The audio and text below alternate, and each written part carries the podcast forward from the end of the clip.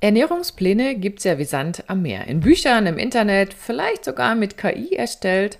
Nur schließt sich eben die Frage an, wie erkenne ich jetzt, ob so ein erstellter Plan für mich denn überhaupt passt. Und in dieser Folge stelle ich dir zehn Punkte vor, auf die es dabei ankommt und du erfährst, warum ich mit allgemeinen Standardplänen grundsätzlich nicht arbeite.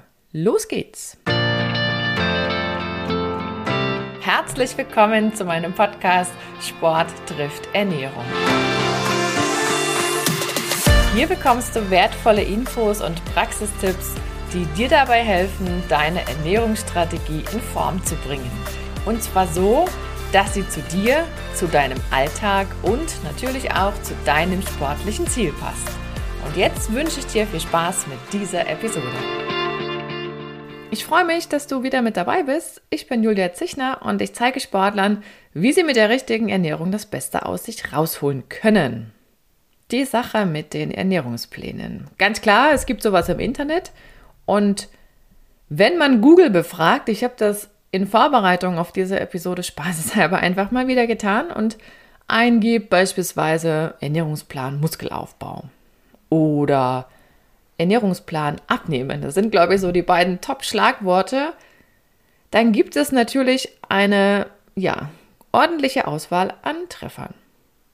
So, und dann muss man sich ja überlegen, jo, was passt denn jetzt? Und wie finde ich das, was für mich zum Ziel führt? Und da geht es schon los, dann braucht man irgendwelche Kriterien, wo man halt guckt, hm, geht das, geht das nicht? Natürlich kann man auch alles ausprobieren und stellt dann fest, ob es funktioniert hat oder auch nicht. Aber da kommt ja auch wieder dieses Thema, ne? wenn ich jetzt viel ausprobiere und schlimmstenfalls immer wieder eine Bruchlandung erfahre, dann macht mich das nicht gerade motivierter, weiter zu suchen und noch mehr auszuprobieren, eher frustrierter.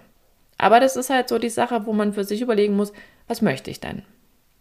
Was auch eine ganz spannende Geschichte sein wird oder werden wird, sind so Sachen wie Ernährungspläne über KI raussuchen. Ich habe das noch nicht getestet, gebe ich gerne zu. Das steht bei mir noch auf meiner Liste, weil mich das einfach interessiert, was da ausgespuckt wird und wie gut das am Ende sein kann. Nichtsdestotrotz wird man wieder für sich überlegen dürfen, okay, was taugt jetzt das Ergebnis, was ich hier angespült bekomme? Mir ist auch aufgefallen, dass manchmal so Ernährungsplan dran steht und wenn man sich das dann genauer anschaut, dann ist es wie so eine Art Rezeptsammlung, wo man für sich überlegen darf, okay, was nehme ich jetzt aus dieser Rubrik Frühstück, Mittag, Abendessen und wie kann ich mir das zusammensuchen? Auch das ist, ist ja auch eine Möglichkeit, aber da stellt sich wieder die Frage, okay, wonach wähle ich das jetzt aus? Wie ist das mit dem Abstand von den Mahlzeiten? Wie ist das mit den Portionsgrößen? Die sind ja auch immer nur für einen Standard dann berechnet. Also so ein paar Sachen muss man schon für sich abwägen und dann geht es ja immer auch um die Frage, schmeckt mir das, was da drauf steht? Werde ich davon satt? Das sind auch so Punkte. Vertrage ich alles? Ja, und genau deshalb habe ich mir gedacht, ich mache mal so eine Liste mit zehn Punkten. Da gibt es sicherlich noch mehr oder das geht auch ja zum Teil ineinander über. Wo du für dich, falls du ja auch mit so Ernährungsplänen vielleicht arbeitest, nochmal so im, im Kopf durchgehen kannst, wie gut ist es, was ich da mache oder wo habe ich vielleicht noch einen Ansatz, um zu gucken, was besser oder anders werden könnte. Oder vielleicht hast du ja vor, irgendeinen so Plan zu suchen und bist du noch nicht so richtig dir im Klaren, was die Eckpunkte sind für deine Auswahl. Voraussetzung ist natürlich immer, dass du dein Ziel kennst. Also was möchtest du erreichen? Das setzt logischerweise dort an, wo vielleicht gerade irgendwas ist, wo du sagst, hm, das könnte anders laufen. Das hängt ja immer zusammen. Also Voraussetzung, du brauchst ein Ziel. Wir gehen mal diese zehn Punkte durch, die ich mir so überlegt habe, was passen müsste, damit das dann auch funktioniert. Also das erste ist der Energiebedarf. Der streut natürlich von Person A nach Person B, das ist so. Und das steht ja meistens auch da, so und so viel Kalorien am Tag, aber du brauchst natürlich irgendeine Zahl, die von dir ausgeht, um zu gucken, passt das jetzt? Und passt es vor allen Dingen zu meinem Ziel. Auch das ist ja etwas, was man nicht ganz außer Acht lassen darf. Und selbst bei Sportlern ist es ja auch mit größeren Sprüngen verbunden, je nachdem, was dann trainiert wird und wie lange und wie intensiv, also je nach Belastung eben.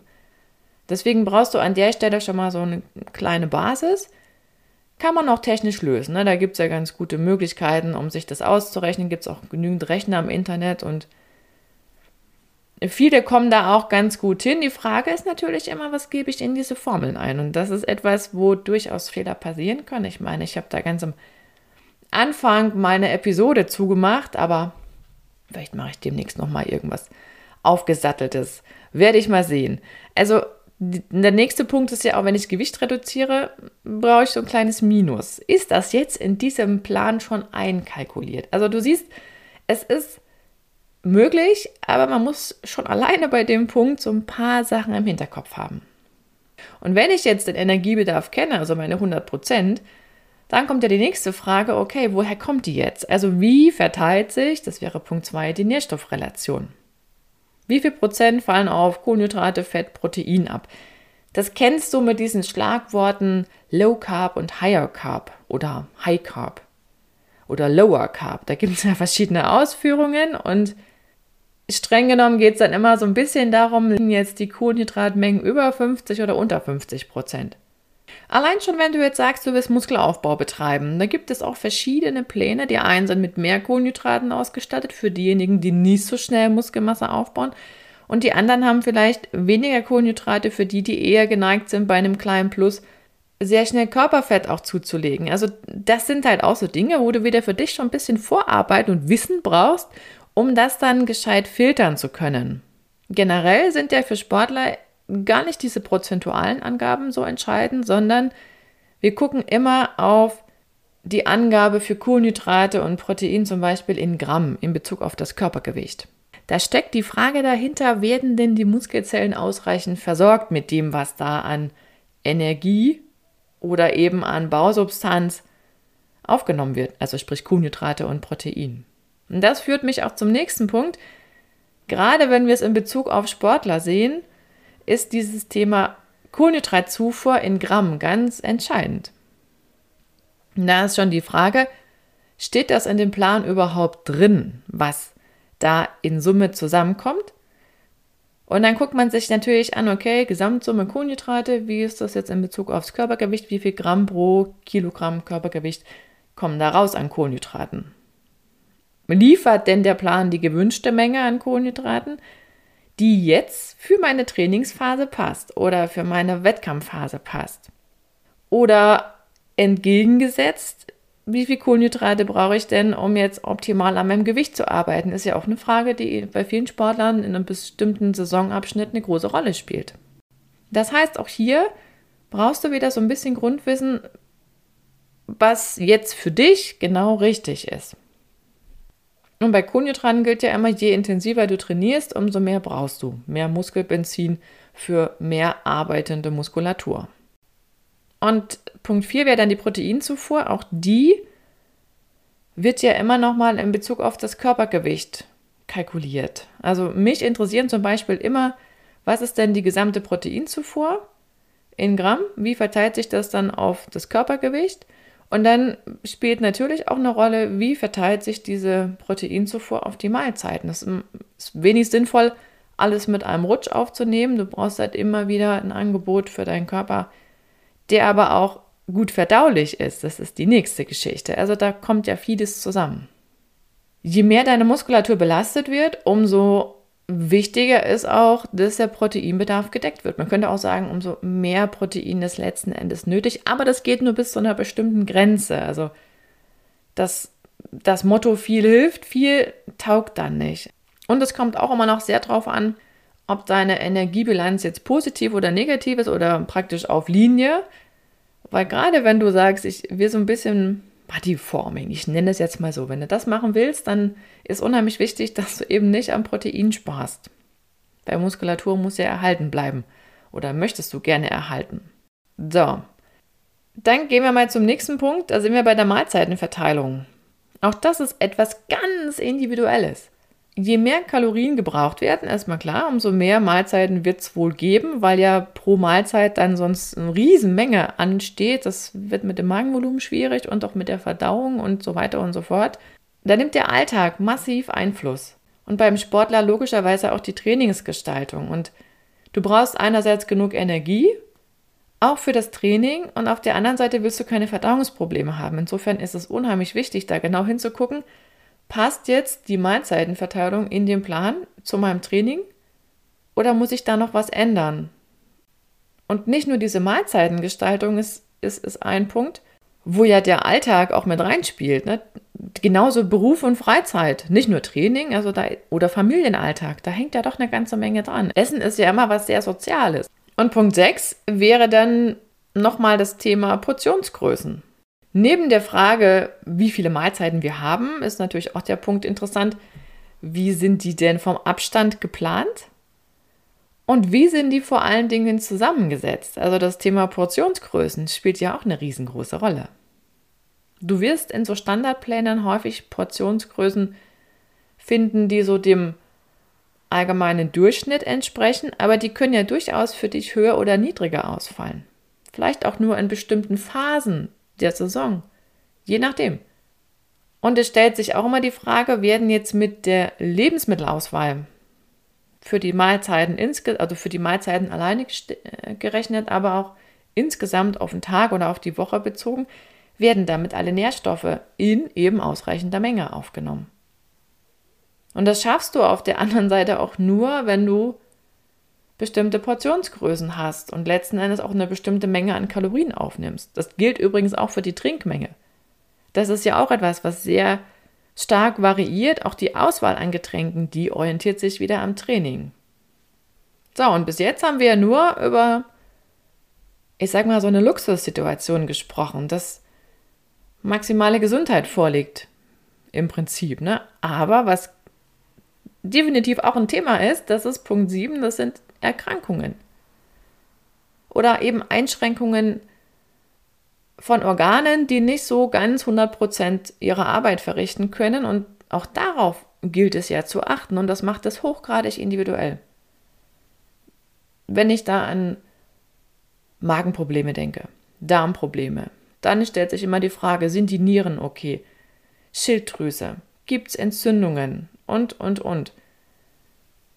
Und bei allgemeinen Standardplänen darfst du davon ausgehen, dass sich diese immer an Kerngesunde richten die alles vertragen.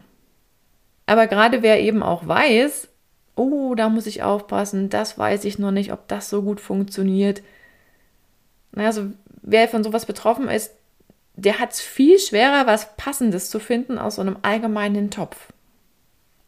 Da ist noch viel mehr mit Ausprobieren, Aussortieren, Ersetzen und so weiter Thema.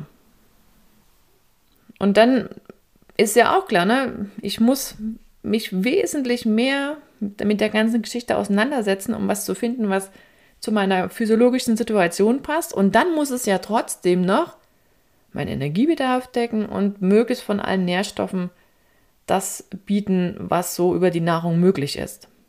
Ich sage jetzt mal ganz bewusst, was über die Nahrung möglich ist. Nicht immer gelingt das, über Lebensmittel aufzunehmen, aber die Idee ist schon immer zu gucken, dass ich so gut es geht es über die natürliche Variante schaffe. Das hängt natürlich auch immer davon ab, welche Lebensmittel nehme ich denn zu mir? Also welche Lebensmittelgruppen? Habe ich vielleicht irgendwas aussortiert? Warum auch immer, völlig egal. Es ist immer eine persönliche Entscheidung. Aber daran hängen natürlich auch andere Geschichten dran. Und man könnte jetzt den achten Punkt auch mit zu Erkrankungen sehen. Ich habe es mal separat, weil es wirklich auch eine große Rolle oder immer größere Rolle zunehmend spielt. Das sind so Dinge wie Lebensmittelunverträglichkeiten. Da sind die Allergien, also Lebensmittelallergien, eingeschlossen. Auch hier wissen, wissen Betroffene ziemlich gut, was zu meiden ist, denn die haben ja auch das Problem, wenn sie das Allergen zu sich nehmen. Und das ist ja gerade diese Idee, dass man es nicht tut. Ja, und dann haben wir noch einen ganz wichtigen Punkt, der neunte nämlich, was schmeckt mir denn? Und was schmeckt mir überhaupt nicht? Ne? Manchmal stehen so Sachen in allgemeinen Plänchen drin, wo man so denkt, ähm, naja, ist eine gute Idee, aber so richtig ist es nicht meins. Das ist halt auch immer so 50-50, ne? Passt das, passt es nicht, was da allgemein drin steht. Und vertragen ist das eine, aber das andere. Und ganz entscheidend ist immer noch, mag ich das? Schmeckt mir das? Also, das ist ein ganz hohes Auswahlkriterium, auch beim Einkaufen übrigens. Wir kaufen doch nichts, wo wir genau wissen, ja, das schmeckt mir nicht. Wir kaufen doch entweder etwas, ich behaupte das jetzt einfach mal und stütze mich da auf verschiedene Marktforschungsuntersuchungen, dass entweder die Idee dahinter steckt, ich probiere mal aus, ob mir das schmeckt, oder ich weiß, dass mir das schmeckt. Oder ich verbinde irgendeine Emotion damit, eine Erinnerung, wie auch immer. Aber dass wir bewusst etwas in Einkaufswagen legen, wo wir sagen, es schmeckt mir sowieso nicht, das würde ich jetzt mal mit sehr geringer Wahrscheinlichkeit festsetzen wollen. Zumindest machen wir es nicht freiwillig. Es sei denn, manchmal ergibt sich das leider aufgrund einer Erkrankung. Das ist tatsächlich so.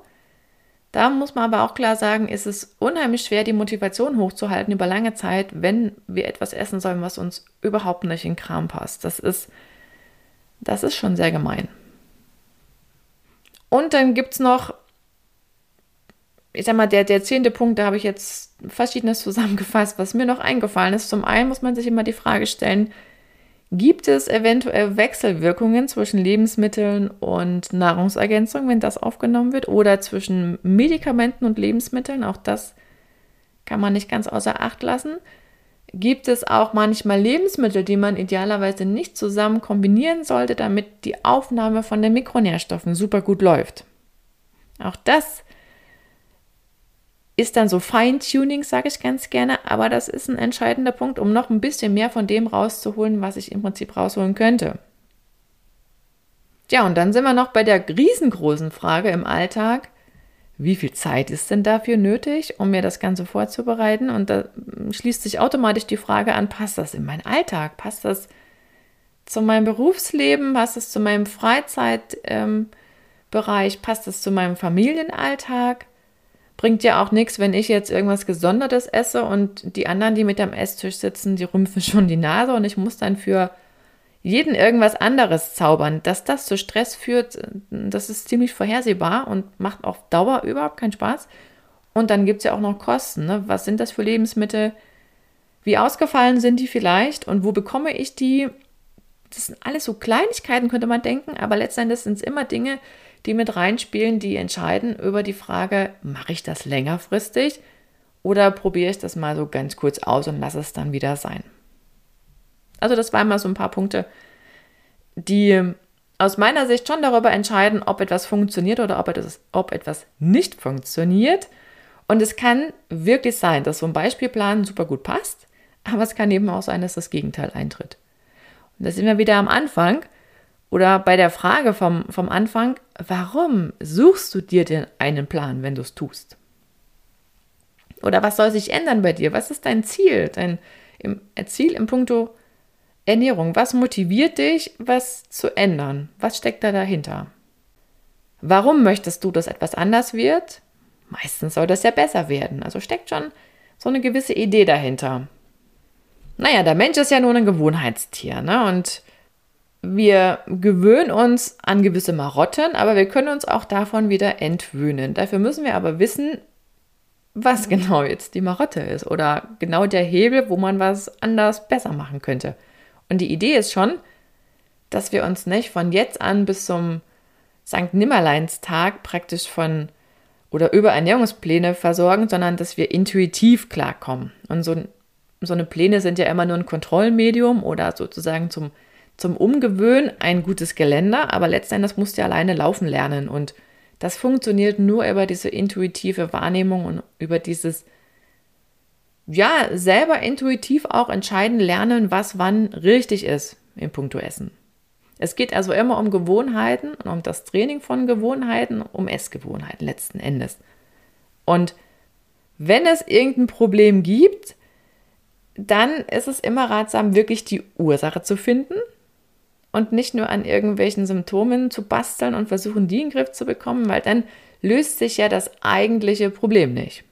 Und das ist auch genau der Grund, warum ich eben nicht mit irgendwelchen Ernährungsplänen von der Stange arbeite. Ich habe sowas gar nicht. Ich kann zwar Zusammenhänge zu allgemeinen Ernährungsthemen allen gleichermaßen erklären. Funktioniert ja auch gleich. Aber wie sich das Gelernte dann in die Praxis umsetzen lässt, das unterscheidet sich von Mensch zu Mensch, weil jeder ist anders und jeder ist mit Doppel S auch anders. Und da geht mir so die Frage durch den Kopf, die du dir vielleicht auch selber stellen darfst. Ne? Will ich meinen Alltag an so einem Ernährungsplan ausrichten? So nach dem Motto, erst ist der Ernährungsplan und dann ist mein Alltag?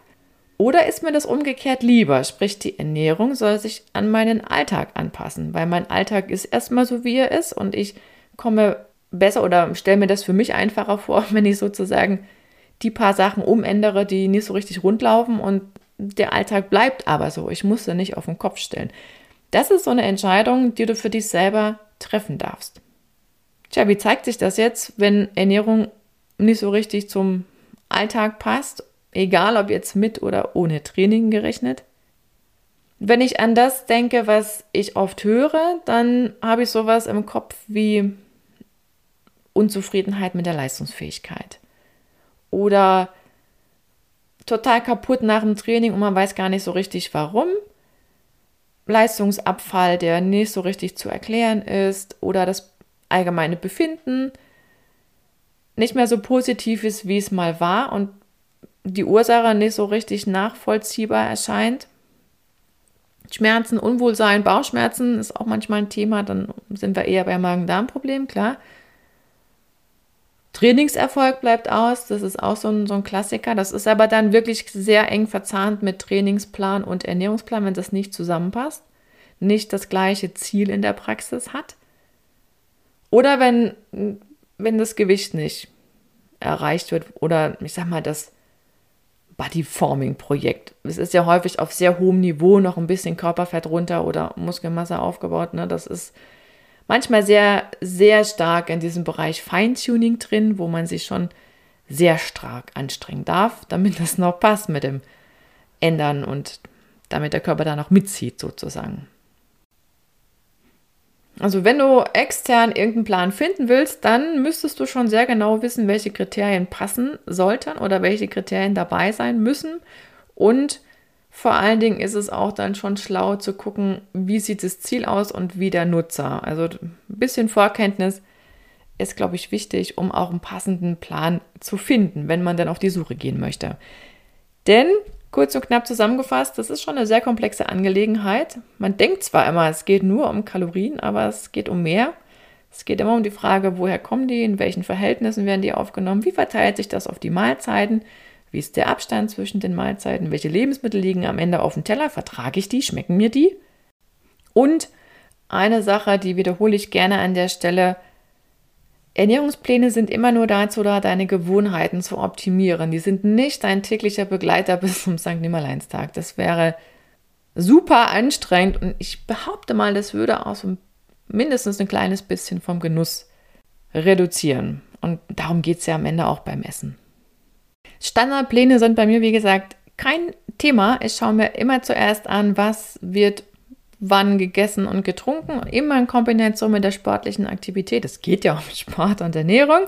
Und gerade die Analyse vom Status quo, die gibt dann echt ganz gut Aufschluss, warum es eben gerade nicht so rund läuft oder warum das persönliche Ziel nicht erreicht wird. Und wenn dir das bekannt vorkommt, dann ja, Lass mich gerne mal auf deine Ernährung schauen. Das kostet dich lediglich deine Zeit und alle Infos dazu findest du auf foodeducation.de slash ernährungs-check und den Link gibt's wie immer auch in den Show Notes.